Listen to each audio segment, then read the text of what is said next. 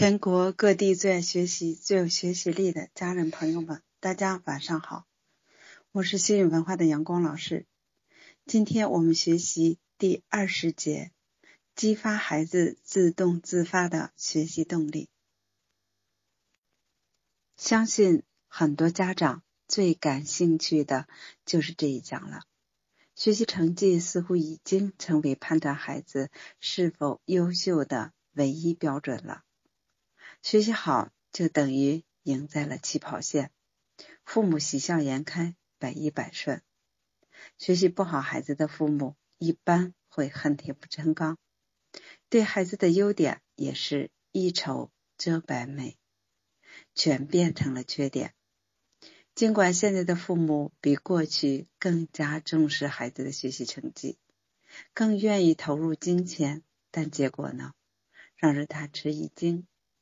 过去我们看到的新闻更多的是很多孩子很优秀，却上不起学，因为家庭贫穷。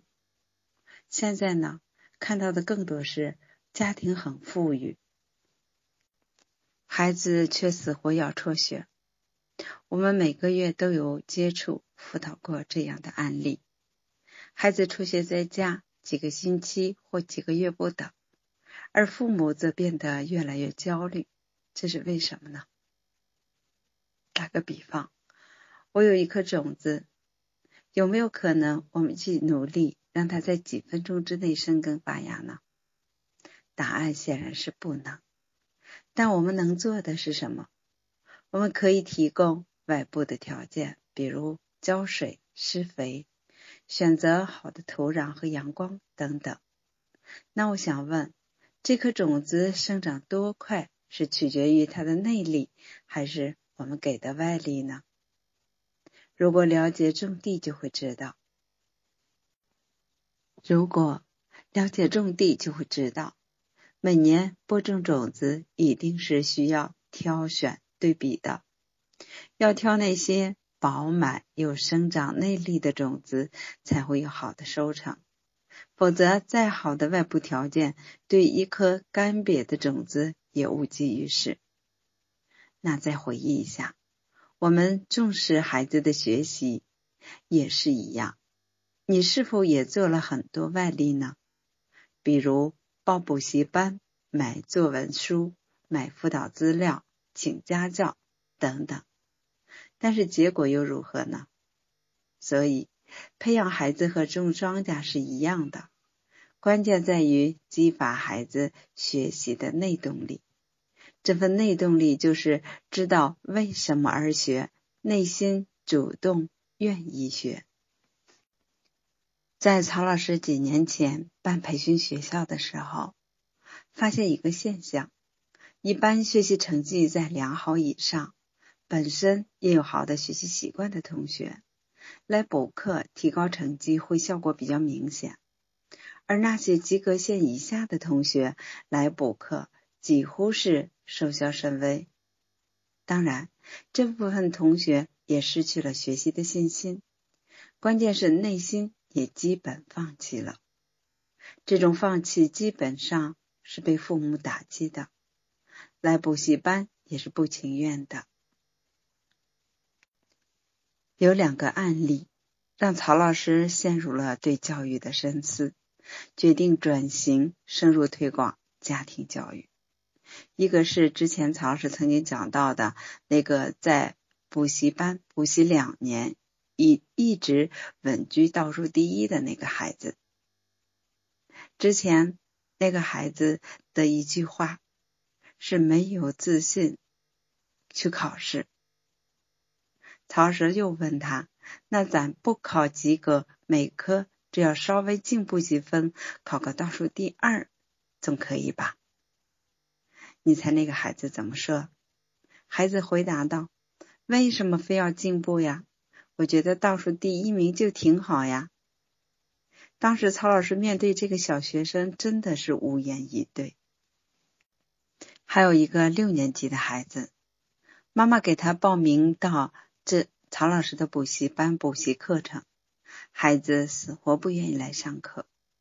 后来，曹老师让这位妈妈把孩子带来见一下。见面后，曹老师问孩子：“你长大以后想做什么呀？”孩子说：“我要成为像我舅舅一样的人。”那你舅舅是做什么的呢？做厨师，开饭店。孩子充满骄傲的答案答道。后来，曹老师了解到，他舅舅在北京打工做了六年厨师，回到老家开了三家火锅店，比较富有。但是他初二就辍学了。所以，这个孩子这样的内力，他会愿意去学习吗？更不要说报补习班了。这两个例子都是典型的内心没有动力的孩子。你请再好的老师也无济于事。这样的孩子缺的不是学习方法，而是学习动力。那学习动力是什么呢？很多老师讲是学习兴趣。这一点我不敢认同。为什么是学习兴趣？比如说，一个学生很喜欢这个老师，那他就会有这科的学习兴趣，就喜欢学，能学好。但这位老师未来会被换掉吗？答案是肯定的，因为孩子要不断的升学。当这个科目换一个老师和之前喜欢的对比的话，你觉得会发生什么呢？是的。有可能会讨厌这个老师，从而学习兴趣降低，落下课业。所以，兴趣只是维持一段时间的学习动力，不会长久。真正的学习动力应该是最初像种在内心的一颗种子，随着时间的累积，变成一棵参天大树，激励着自己不断的努力奋斗。真正的学习内动力。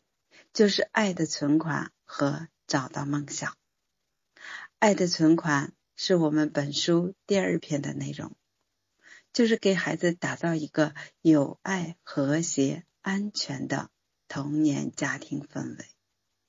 首先是环境，你在什么样的环境下，你看到了谁，这很重要。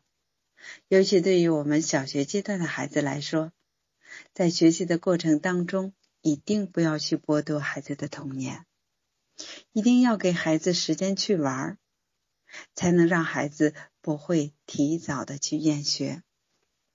王阳明先生说过：“凡授书不在图多，但贵精熟。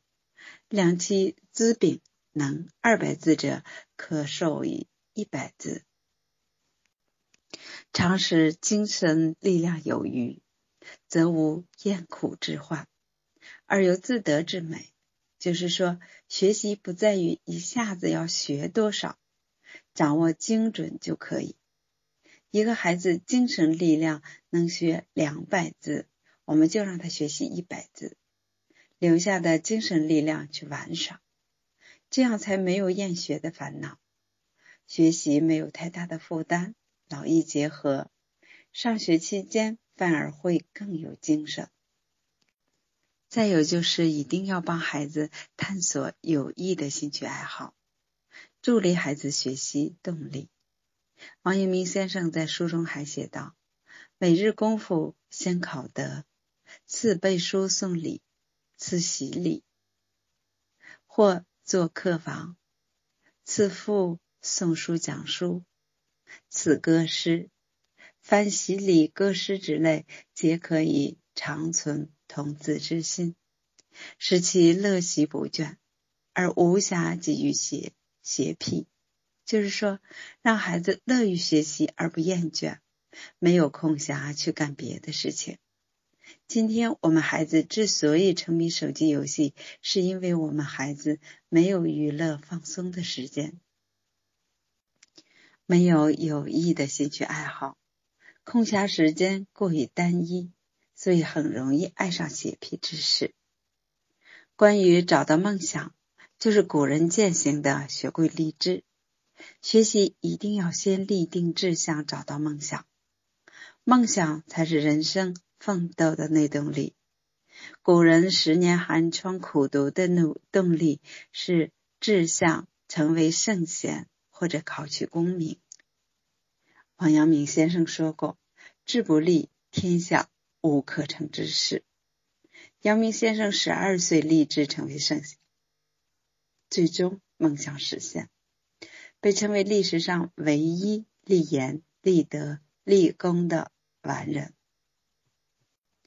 曾国藩家训中也说道：“立志则断不甘为下流。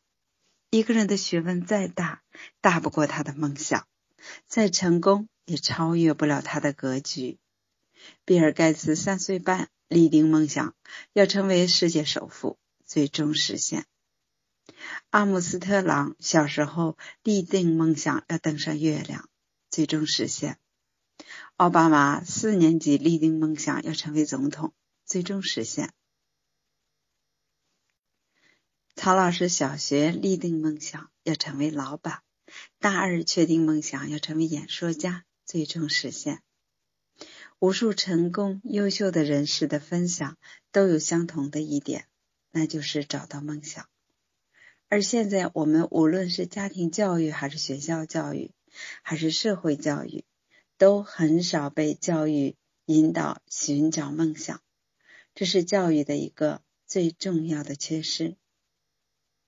好，关于寻找梦想，提几点建议。一定要帮助孩子探索成为谁，引导孩子看到自己学习的榜样，觉察自己未来有可能成为谁，看到自己人生未来的可能性。尤其是针对青春期的孩子，这个阶段孩子到了人生的危机期，就是危险与机会并存，在这个阶段寻找人生动力的关键期。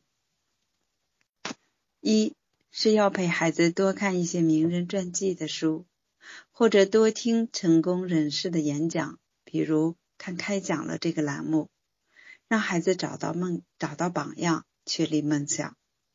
如果有可能，让孩子能现场多见一些优秀成功的人，并能得到他们的鼓励，会效果更好。作为父母，投资。这样寻找梦想的环境是必不可少的。二是全家教育理念必须统一，明确要把孩子培养成为什么样的人，是领袖级的，还是精英级的，还是大众级的，以及如何培养，这是全家必须要统一的教育方向。教育孩子必须一致性，所以父母一定要一起学习。比如一起学习本书并分享，一起来上我们线下的课程经营幸福等等。